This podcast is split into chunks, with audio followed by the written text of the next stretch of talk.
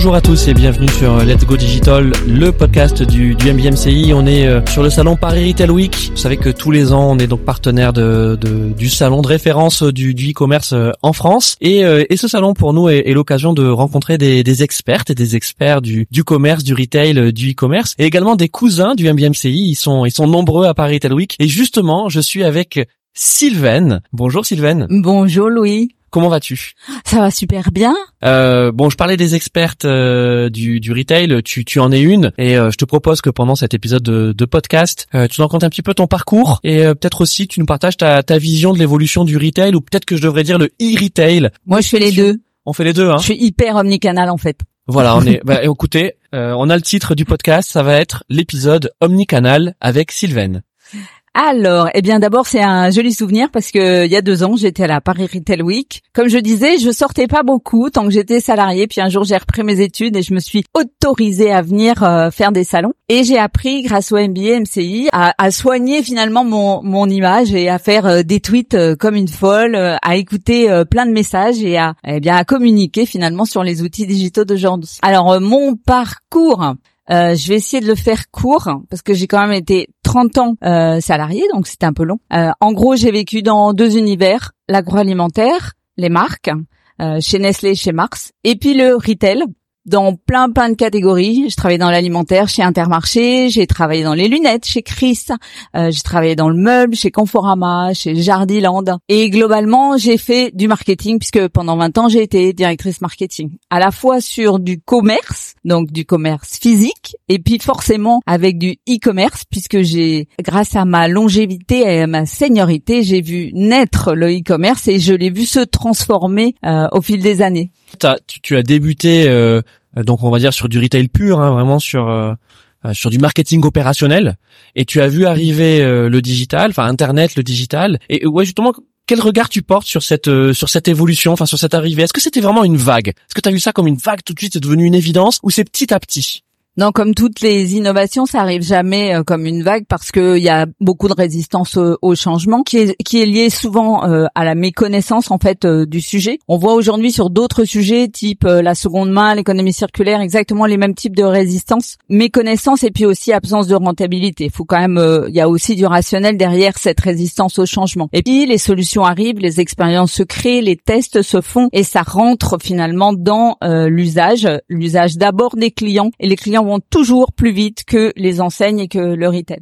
Alors, ce qui est très frappant euh, en ce moment, c'est qu'on est dans une période, encore une période de crise, j'allais dire, mais finalement qui nous rappelle une crise qu'on a connue, puisque j'ai aussi connu les périodes de très forte inflation et où donc le prix est en train de revenir finalement euh, le premier des fondamentaux dans le commerce, que ce soit du e-commerce ou du commerce physique. Avec une grosse différence, c'est que quand le e-commerce a démarré, c'était une solution pour aller chercher des produits moins chers. Aujourd'hui, ça l'est plus parce qu'il y a eu une convergence et que globalement les prix sont à peu près identiques dans le commerce et dans le e-commerce. Alors pour revenir à, donc effectivement à ton parcours, euh, donc tu es passé par par des belles enseignes, des grandes enseignes de l'agroalimentaire et ensuite, donc, euh, il y a euh, deux ans, tu es venu donc faire le, le, le MBA euh, MCI. Alors, est-ce que c'est un billet qui t'a aidé à te digitaliser, si je puis dire, ou tu l'étais déjà avant? En fait, j'étais déjà digital parce que bah, j'ai grandi dans mon métier avec du digital. La différence, c'est que on, m'a souvent dit tu n'es pas digital native et donc tu peux pas comprendre ou tu peux pas accéder à tous les outils digitaux. Et c'est vrai quand même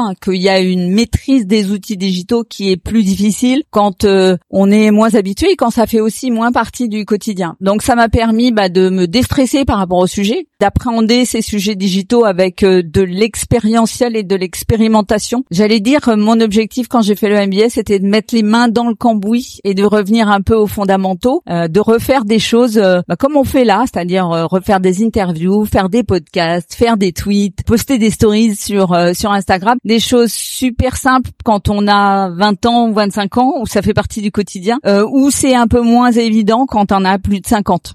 Et encore, tu, tu, as raison effectivement de parler de l'âge, mais c'est pas parce que c'est évident pour peut-être des digital natives qu'ensuite c'est bien fait.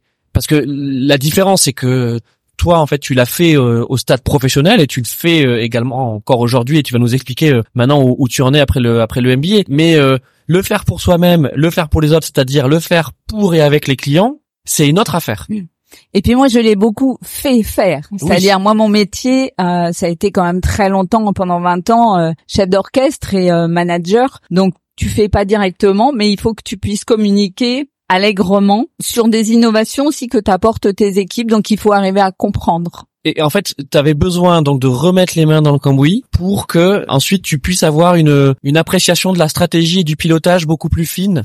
Oui, puis même euh, plus de curiosité sur euh, qu'est-ce qui se passe, quelles innovations, quelles sont les startups qui sont intéressantes, mmh. dans dans quelle direction on va, euh, dans quelle direction il vaut mieux ne pas trop s'approfondir. Hein. On a beaucoup parlé l'année dernière du Web 3, des NFT. Bon, on est tous un peu allés voir et puis finalement on est revenu. Ça reviendra sans doute, mais le niveau de maturité est pas suffisant aujourd'hui pour qu'on s'y engouffre tous. Donc ça permet d'avoir un peu un meilleur jugement sur les innovations qui arrivent au fil du temps dans le dans le monde du digital. Ton MBA, c'était donc il y a deux ans, euh, je l'ai dit, donc euh, promotion 2021. Bon, je crois que t'étais étais assez contente hein, quand même du MBA. C'est c'était une c'était une belle année pour toi. D'abord, c'était une année dure hein, parce que j'ai j'ai commencé. Euh, enfin, je m'en souviens parfaitement. J'ai fait deux choses euh, en même temps, ne doutant de rien euh, comme d'habitude. j'ai commencé un nouveau métier et en même temps j'ai repris mes études donc en part-time. D'abord, quand on a perdu l'habitude, retourner à l'école, c'est quand même toujours un effort. mémoriser, avoir de l'agilité aussi pour apprendre. néanmoins, j'ai adoré aussi la rencontre avec des générations un peu différentes et avec des approches différentes. Puis la deuxième chose, c'est que j'ai commencé ce qui est mon métier d'aujourd'hui, c'est-à-dire du conseil. Donc je travaille dans un cabinet de conseil qui s'appelle Retail and Detail spécialisé dans le retail comme son nom l'indique où on accompagne des petites, des grosses, des moyennes entreprises, des enseignes souvent dans du commerce responsable, donc euh, des enseignes de la bio, des magasins zéro déchet, euh, de la seconde main ou des enseignes plus classiques euh, comme Intermarché, chez qui j'ai débuté, euh, comme Jouet Club, avec qui on travaille beaucoup, par exemple aussi sur la seconde main, et où j'ai découvert bah, cette économie circulaire qui se veut à la fois physique et en même temps digitale. Retail and Detail, on apprécie le nom. En plus, ça fait R&D, donc c'est tout à fait. C'est c'est c'est c'est très bon. bon moi, j'ai l'impression que t'es, en tout cas, t'es épanoui dans cette activité de conseil qui euh, qui te va très bien. Alors c'est vrai que le le, conseil, euh, on dit souvent pour faire du conseil, il faut avoir de l'expérience, parce que c'est aussi sur ça que ça se ça se base. Euh, mais c'est pas uniquement ça c'est toi, c'est pas que de l'expérience, Sylvain, c'est aussi euh, une méthodologie, hein, le, le, le, conseil. Donc c'est alors de l'expérience, moi j'en avais, hein. beaucoup. Par contre, de la méthode, j'en avais un peu, Euh, mais les méthodes euh, pour aller vite, pour comprendre vite, pour faire un diagnostic rapide, euh, c'est des méthodes qui sont vraiment liées au conseil et que bah il a fallu que j'apprenne. Et puis il y a une dimension aussi qui est extrêmement importante, c'est la dimension humaine. C'est beaucoup d'écoute, euh, beaucoup de management non hiérarchique, euh, bah, parce que finalement on travaille avec énormément d'humains et qu'on est beaucoup dans l'accompagnement de la transformation et l'accompagnement du changement. Donc pour ça, bah, il faut euh, un peu de feeling avec les gens, mais ça fait aussi partie de l'intérêt aussi de ce, de ce métier. Merci en tout cas de partager tout ça avec nous, euh, Sylvaine. Et euh, tu es à Paris Retail Week. Quels sont quels sont tes objectifs pendant cette euh, pendant, pendant ce salon? Mon objectif il est souvent euh, le même. J'essaye d'apprendre, de détecter aussi les nouvelles euh, orientations du commerce. Euh, J'ai eu la chance d'être invitée par la Paris Retail Week euh, à la conférence de presse pour découvrir les premiers résultats d'une étude qui a été faite par le CSA pour Avas et pour la Paris Retail Week et qui montre un peu le portrait robot de l'enseigne idéale pour les pour les Français et puis qui permet aussi de détecter J'allais dire les signaux faibles et en même temps quand on voit ces signaux ils sont pas si faibles que, que ça. Moi par exemple ce matin ce qui m'a frappé c'est euh, le retour euh, flagrant de l'importance de la marketplace où euh, on se disait ce matin que peut-être qu'un des modèles de commerce de demain bah, ce sera des magasins physiques sans doute en moins grand nombre hein, parce qu'il y a un peu moins de trafic et une marketplace pour offrir un choix, euh, une rapidité et euh, une euh, livraison extrêmement fiable et rapide. Donc un nouveau modèle magasin physique et marketplace. Donc ça c'est un c'est un peu une nouveauté et on en parlait sans doute un peu moins. Donc Paris Tel Week c'est c'est un moment un peu de prospective pour toi? Oui, clairement pour aller voir où sont où sont les nouveautés Sachant qu'en période d'inflation, j'aime bien le, slogan de cette Paris Week, hein, c'est Back to Basics. En période d'inflation et en période de crise, chez tous les retailers, le premier réflexe, c'est on se ressent sur nos fondamentaux et en particulier bah, sur le prix et sur la rentabilité.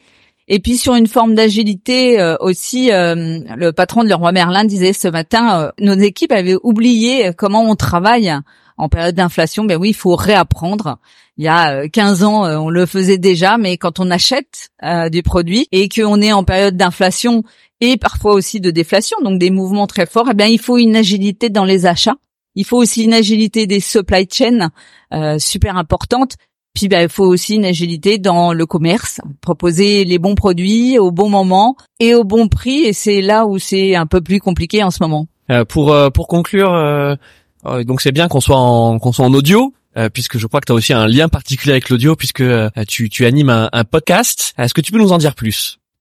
Alors je participe effectivement à un podcast qui, euh, qui a un nom qui est très simple, très facile à mémoriser, c'est le podcast du retail. Donc c'est un podcast qui s'intéresse beaucoup au retail, donc je fais partie d'une communauté et euh, bah, chacun on interview des gens qui nous semblent intéressants et pouvoir apporter euh, des conseils, des expériences. Donc bah, j'ai fait une interview pour la Retail Week sur l'étude d'Avas avec Vincent Maillet et Arnaud Gallet. Je vais avoir dans 15 jours la publication d'un podcast passionnant avec euh, Anne-Catherine Péchineau de Easy Cash. J'ai fait énormément de, de, séries sur la seconde main parce que c'est un sujet qui me passionne et je voulais aller voir aussi les historiques. Bah, le leader euh, de la seconde main qui est Easy Cash pour avoir aussi bah, ses, ses bonnes pratiques et puis aussi comment elle voit la modernisation aussi de, de son enseigne. Euh, moi, je vous recommande tout particulièrement effectivement d'écouter ce, cet épisode du podcast du retail avec euh, Arnaud Gallet euh, et euh, Vincent Maillet qui présente en fait l'étude hein, Paris Retail Week Avas Commerce. Tous les ans, il y a cette étude au moment de Paris Retail Week. comme tu dis, c'est pas forcément qu'on apprend des choses, mais ça permet de, de bien resituer euh, des, des, des, des, signaux et, et, de les quantifier, de se dire bah oui effectivement quand tu dis bah tiens euh, c'est quoi le, le, profil robot de euh, du consommateur français en 2023 bah oui on voit des différences par rapport aux années passées et peut-être une, une sorte de trajectoire donc vraiment je vous invite à, à écouter ce, cet épisode et puis on attend avec impatience le prochain donc qui est avec avec Easy Cash. Merci Sylvaine. Merci beaucoup. Louis. À bientôt. À bientôt.